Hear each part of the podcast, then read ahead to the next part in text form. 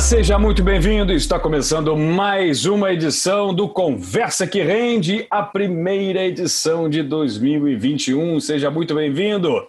Um ótimo ano novo para você, muita saúde, muita paz, muita prosperidade. E vamos juntos, invadindo o próximo ano com a certeza de que as coisas vão melhorar, se Deus quiser. Bom, eu, Rafa Ribeiro, estou ao lado de Caio César neste primeiro podcast de 2021, primeiro podcast do ano novo. Tudo bem, Caio?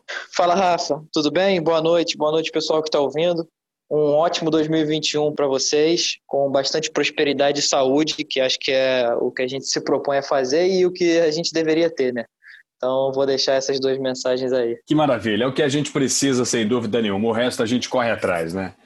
Legal. Bom, só que 2021 começa com o rastro de 2020, né? Muitas coisas acontecendo, impressionantes. Estamos gravando aqui no dia 15 de janeiro, já estamos na metade do primeiro mês, e é impressionante a quantidade de eventos que mexem com o sistema econômico mundial. É muita coisa acontecendo. No cenário externo, temos a posse de Joe Biden, o novo presidente dos Estados Unidos, porém com problemas políticos muito graves, muito sérios, uma ameaça à democracia acontecendo na maior democracia do mundo, né, nos Estados Unidos. A gente tem aqui no Brasil um cenário interno de muitos ruídos, com a vacina chegando, não chegando, muitas dificuldades de logística por parte do governo, muitos ruídos internos, muitos dados econômicos complicados e, eu diria até, que contradizem algumas questões econômicas, enfim, o dólar sobe, o dólar desce, muita coisa para a gente conversar. Por isso que começa do jeito que terminou. Esse 2021 promete grandes emoções, sem dúvida nenhuma. Mas, bom, é, nestas duas semanas, a Bovespa teve aí um rally interessante, ela flertou e subiu os 120 mil pontos, uma barreira psicológica importante, flertou ali com 124 mil pontos, sobe ou não sobe, voltou aos 120 mil na última sexta-feira. Subiu no boato, caiu no fato, incentivou aí um rally nos últimos dias, uh, mas a verdade é que os investidores ficam um pouco receosos aí quanto a essa viabilidade de um pacote de mais de 2, mil, 2 trilhões, 2 milhões, não, 2 trilhões de dólares dos Estados Unidos em novos gastos contra a crise. E o presidente Joe Biden está ali tentando viabilizar isso na semana passada, foi o principal momento dessa apresentação. Tem muitas incertezas também em relação a vacinação no Brasil. Ela ficou muito superdimensionada por um desastre absoluto, um desastre humanitário imenso em Manaus por conta da falta de oxigênio. Já imaginou? Falta de oxigênio nos leitos de UTI e enfermarias em Manaus, completando um clima completamente averso a riscos, né? Então a gente teve um momento de muita volatilidade nessas semanas e essa semana final, especialmente, ficou muito marcada. Caio, como é que você está vendo esse início de 2021? É, calmaria, ok, a gente não esperava, mas talvez nem tanta agitação, né? É, é, eu acho que a gente, na minha opinião, a gente talvez tenha se empolgado um pouco mais na reta final de 2020. É, dólar, bolsa, as pessoas. É, e eu acho que 2021 talvez começou com um toque de realidade, né? Então, em todos os quesitos. Então, a gente teve aumento de casos de Covid para as pessoas que achavam que o Covid era só uma lenda. A gente teve volta do dólar para as pessoas que achavam que o preço era cinco reais. E agora a gente viu aí durante essa semana uma correção na bolsa para as pessoas que achavam que bolsa era só bull market. Então a gente começou aí talvez com um choque de realidade. Eu acho que eu até comentei é, por sorte, né, comentei no nosso último podcast que é para as pessoas se lembrarem um pouco da realidade que a gente estava vivendo no ano passado. Comentou mesmo, e... de fato, eu é, reouvindo nossos podcasts, você foi preciso, eu ia até comentar isso. é, e, e, acho que felizmente eu, eu felizmente e infelizmente, né, eu, eu acertei aí essa essa acertei não, né? Na verdade eu lembrei que eu não acertei nada, já estava aí, mas eu, eu lembrei as pessoas de que a realidade ela descolou um pouco das expectativas, né? E quando isso acontece, geralmente tem oportunidades boas e ruins. É, então a gente tá, tá vendo aí um, um, os números é, confrontando o mundo que a gente vive, né? E aí trazendo aqui para a bolsa, a gente teve uma correção aí, bateu lá 125 mil pontos, como você falou, e agora a gente já está em 120 mil. É, e aí, independente se caro ou errado, já, já, já caiu, é, independente se barato ou caro, desculpa, né, já, já caiu um, um bom pedaço. O dólar voltou lá para os 5,50, depois corrigiu um pouco, agora está próximo lá dos 5,20, 5,30. É, e aí, ou seja, voltou a precificar o nosso risco país, né, o que eu acho que seria uma coisa mais é, prudente do nosso lado. Quando estava mais próximo dos cinco reais, eu até é, lembrei as pessoas disso, de que assim, é, como é que você vai precificar o risco país em muito pouco quando o déficit tributário do país é insustentável? É, enfim, e aí o dólar mostrou que realmente existe um risco, e aí voltamos para onde estava, é, e a bolsa está ali no meio do caminho, muito esperançoso, né, por conta da vacina. Também não foram só notícias ruins, né? A gente vai ter aí o início de uma vacinação muito conturbada, é, porque tem data, não tem data, tem vacina, não tem seringa, tem seringa, é, e começa a vacinar aqui, mas não começa lá, enfim. É, mas, mas já tem, já, já se iniciaram os, os processos para essa vacinação. É, então, talvez um choque, primeiras duas semanas de choque de realidade nas pessoas que estavam muito é, otimistas, e talvez agora seja melhor, né? Todo mundo com um pensamento um pouco mais claro, é, lembrando do que, do que pode acontecer. É, talvez as pessoas tomem decisões mais racionais. Perfeito. E o dólar, no fim das contas, acabou subindo 1,93 nesta sexta-feira, chegou aí aos R$ 5,378 centavos. Uh, teve uma queda acumulada ao longo da semana que foi reduzida aí para 1,92. Agora, a verdade é a seguinte: o pacote dos Estados Unidos vem em linha com as perspectivas de um maior crescimento dos Estados Unidos, que acabou se refletindo no preço das ações ao longo dos últimos dias. Né? É, e aí, a sexta-feira é sempre um dia de incorporar os ganhos, não tem jeito. Né? E aí, com a parte vazia do copo, o pessoal vai lá e bebe a água, não tem jeito. Isso é normal. Sexta-feira, fins de semana, é normal que os investidores, os grandes bancos, os grandes fundos embolsem os lucros. Mas não é só isso, né? Por mais que os Estados Unidos ali tenham é, alguma dificuldade nesse momento em lidar com questões mais próximas do mundo real, por toda a questão do ruído político, é, imprimir dólar não é a grande solução, né? Vem aí um efeito colateral inflacionário imenso. E assim, parte da quantia que vai ser usada para apoiar as empresas, os cidadãos, é, vai ser transformada em cobranças de imposto lá na frente, não tem muito como. E isso acaba afetando a receita das empresas, o que contribui também para uma perspectiva mais complicada a longo prazo. Agora, Caio, é, de uma maneira mais direta, mais objetiva, de que maneira você enxerga a adoção do pacote dos Estados Unidos, que chega aí a 2 trilhões de dólares, e a queda do dólar mundo afora e a alta possível aqui dentro do Brasil, né? Porque essa dicotomia ela é impressionante.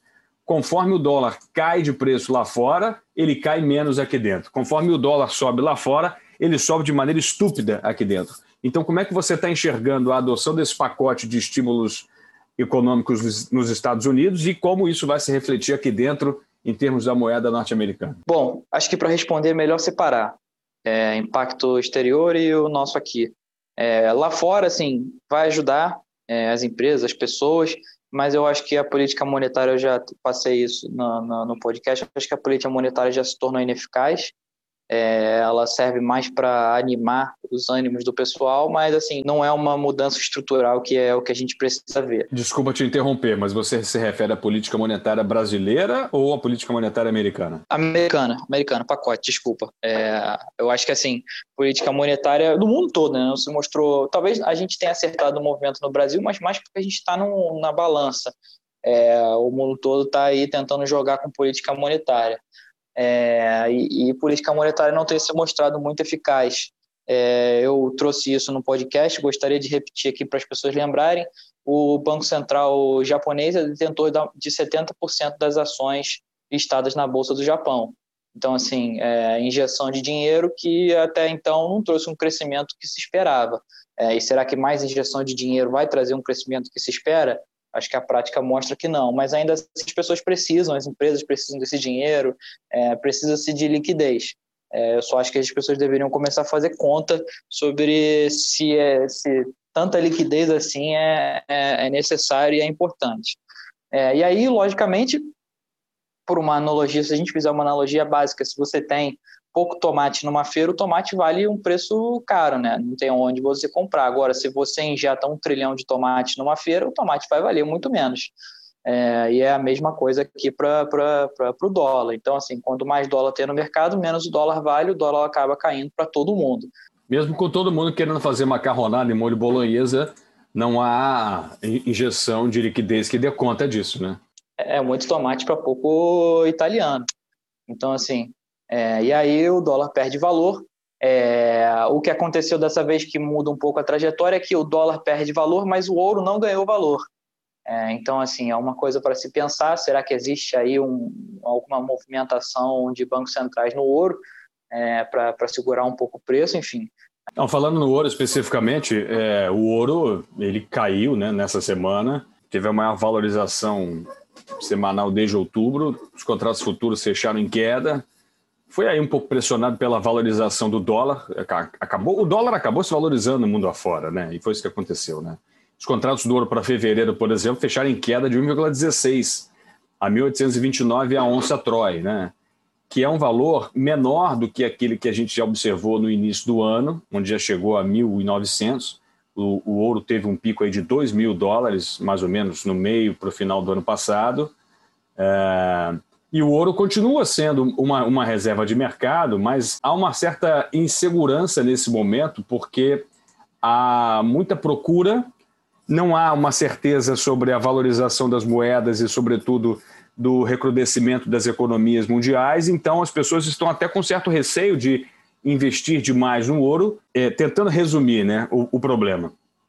Quando há uma crise muito direta e muito específica acontecendo, como foi o caso do coronavírus lá em março, as pessoas correm para o ouro sem o menor problema, né?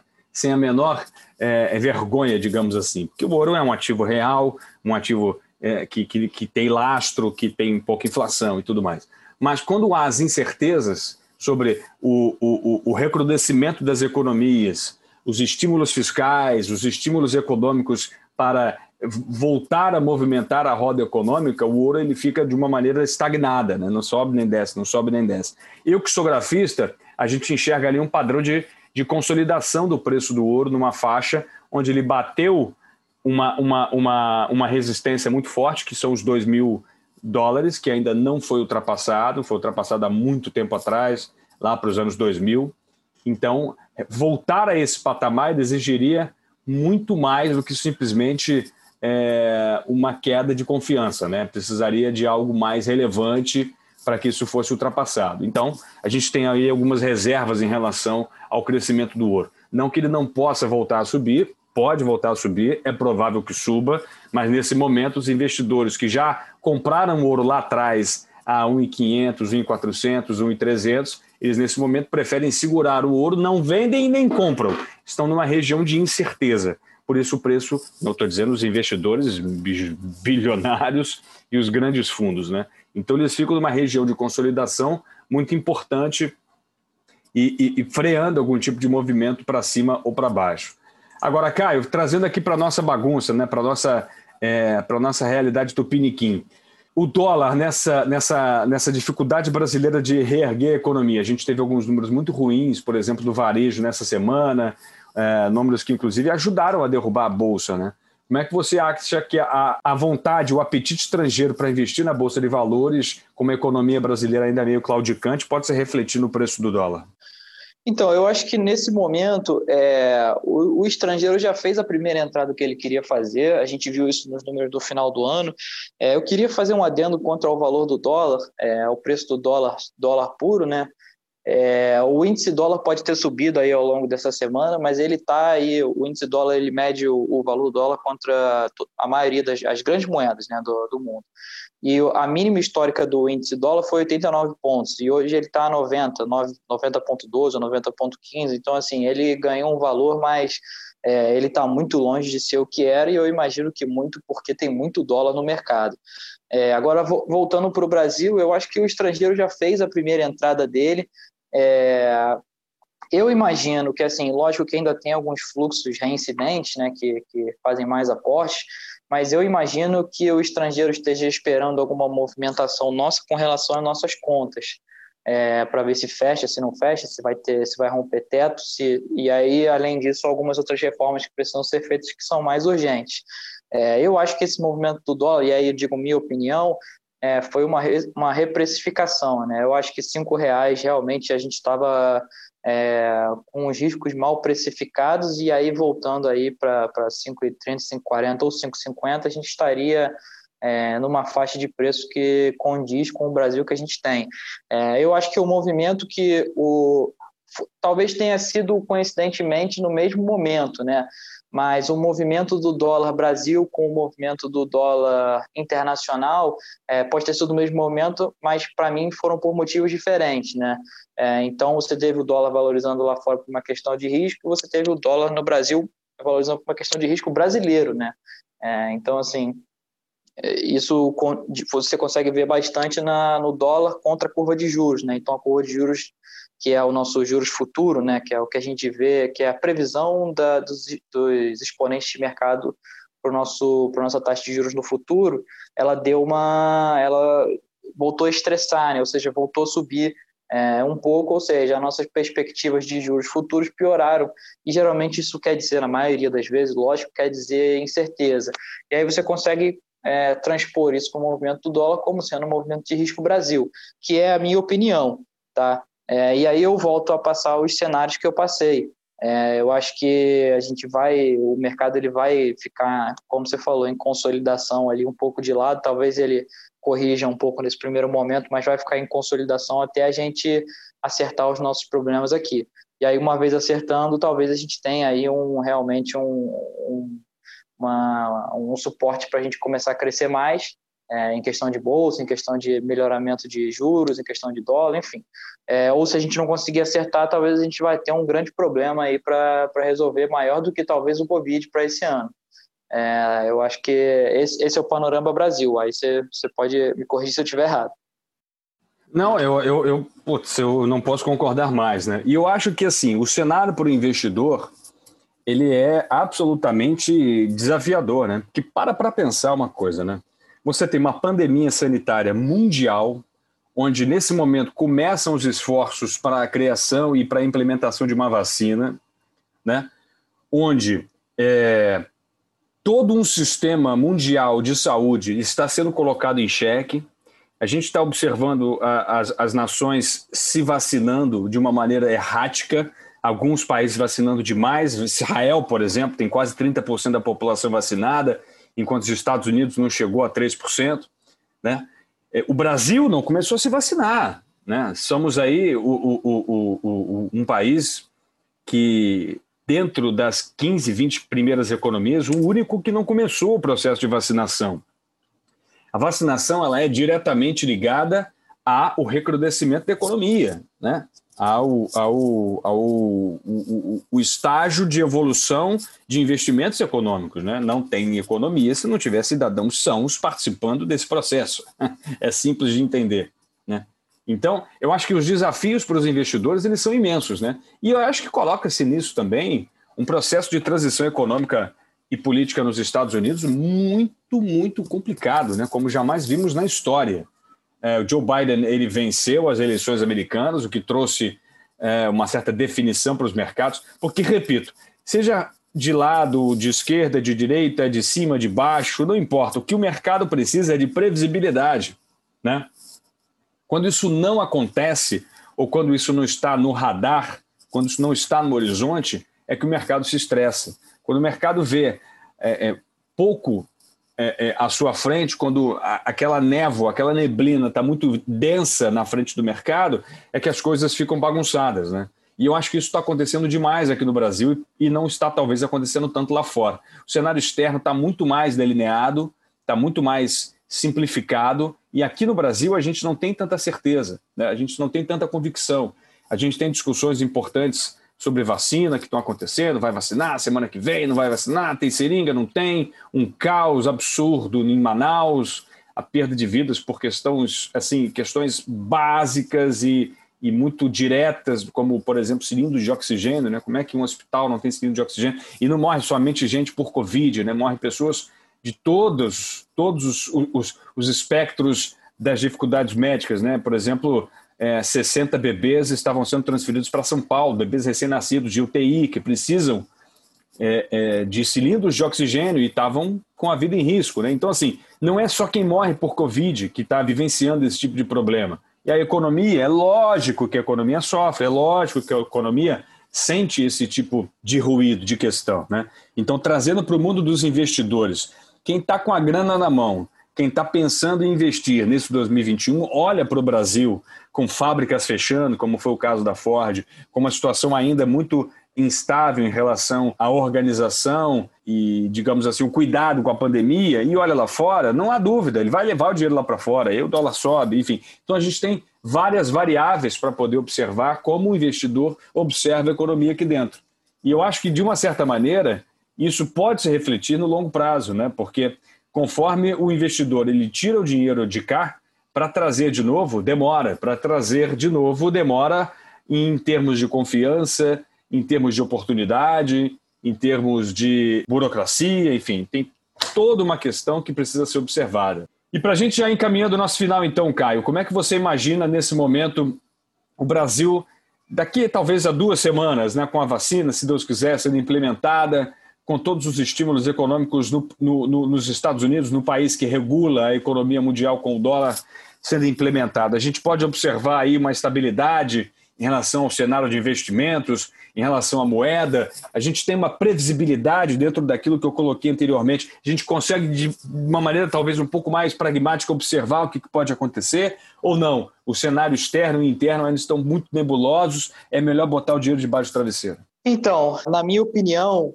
é, minha opinião pessoal, eu acho que a gente vai ver duas semanas assim de bastante volatilidade, ou seja, movimentos para cima e para baixo.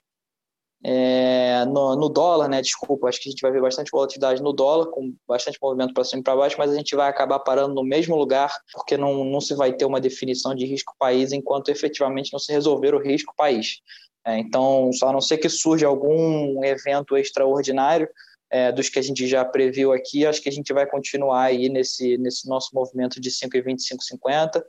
É, por, por um bom tempo aí até se resolver essa, as nossas questões fiscais Acho que os juros também vai continuar nessa mes nesse mesmo movimento. Talvez ele tenha uma aliviada aí de acordo com os números que saírem de comércio e de, de balanço das empresas, enfim. É o que a gente vai ter por aí.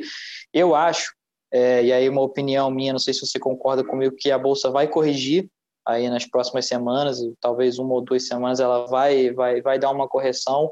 É, também uma correção de risco, uma correção do que está acontecendo no Brasil, é uma correção de pessoas que já compraram mais, mais lá no ano passado e estão é, realizando seus lucros. Eu acho que a bolsa vai, vai, vai, vai ter um movimento parecido com esse.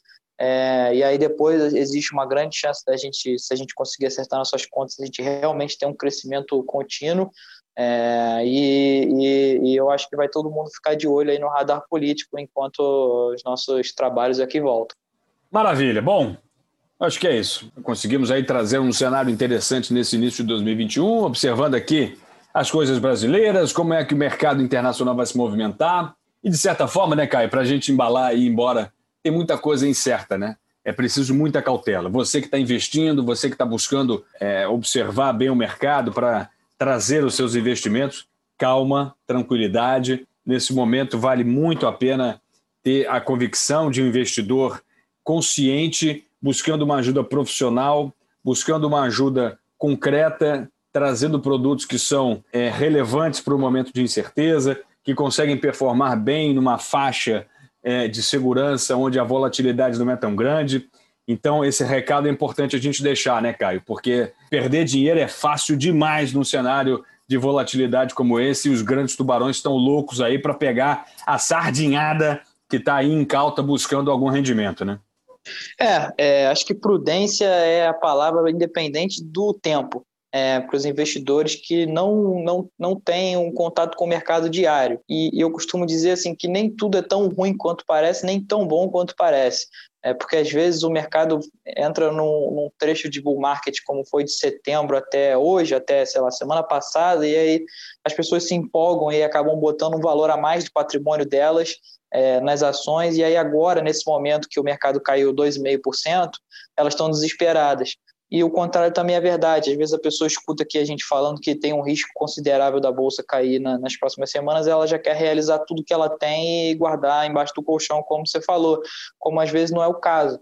É, às vezes essa correção para você que está investindo no longo prazo, ela é só um ponto na sua vida que você vai, não vai nem lembrar daqui a cinco anos. Então, assim, um pouco de prudência, né? Antes de você correr junto com a manada, é você se perguntar qual é a sua estratégia, né? Porque se você está pensando em investir para 5, 10, 20, a sua aposentadoria, seja o tempo que for, uma correção de 10, 15 mil pontos dentro do, do índice hoje vai fazer mínima ou nenhuma diferença. Então, assim, antes de você fazer a movimentação dentro do que você já fez, se pergunta qual é o seu horizonte. E se você quer fazer uma movimentação, se pergunta qual vai ser o seu horizonte. É, eu queria deixar essa mensagem, eu sempre passo isso, mas sempre bom lembrar. Não, você está coberto de razão, né? E é interessante você dar esse conselho, porque eu, pelo menos, né, converso muito com alguns clientes e falo: olha, é, você precisa ter certeza de onde você vai querer estar daqui a 10 anos, né? E a partir disso, tendo isso na sua cabeça, na sua mente, tenha certeza que vão ter Black Fridays. Né? Black Fridays, o que, que são Black Fridays? Black Fridays são sextas-feiras como essa, por exemplo, onde a bolsa cai 2% e tem grandes oportunidades aí no mercado para você comprar ações ainda mais baratas, para você comprar fundos ainda mais precificados de uma maneira negativa, mas que no fundo e no longo prazo você mantém a sua estratégia, mantém a sua consistência, buscando uma rentabilidade definida anteriormente, né? Tendo isso na cabeça, tendo isso muito claro nos objetivos de investimento, amigo, você vai aproveitar ótimas oportunidades remando contra a maré. Isso é que é o mais importante. Então, beleza. Caio César, obrigado demais pela participação mais uma vez. Um ótimo 2021 para você, para todos nós. Um beijo na família e até a próxima. Valeu, Rafa. Obrigado. Beijo para sua família também. Deixou aí um próspero 2021 para todo mundo e conte conosco, né, para 2021. Contamos e muito, demais, tenha certeza disso. Bom, obrigado demais, galera. Estamos apenas começando, 2021 vem aí, muitas novidades aqui nos podcasts da MacLeod. Teremos novas iniciativas, vem aí um super canal no YouTube. Olha, tem coisa bacana demais chegando nesse 2021, absolutamente desafiador para todo mundo. Fique ligado nas nossas redes sociais, inscreva-se nos nossos canais de comunicação e plataformas de podcast, seja na Apple TV, seja no Apple Podcasts, seja no Google Podcasts, Spotify, Deezer, Apple Music, enfim, estamos em todas as plataformas. Venha com a gente, inscreva-se, espalhe nossa mensagem para todo mundo que se interessa e quer buscar bons conselhos inteligentes para os seus investimentos. Muito obrigado pelo prestígio da sua audiência e até a próxima. Tchau, tchau.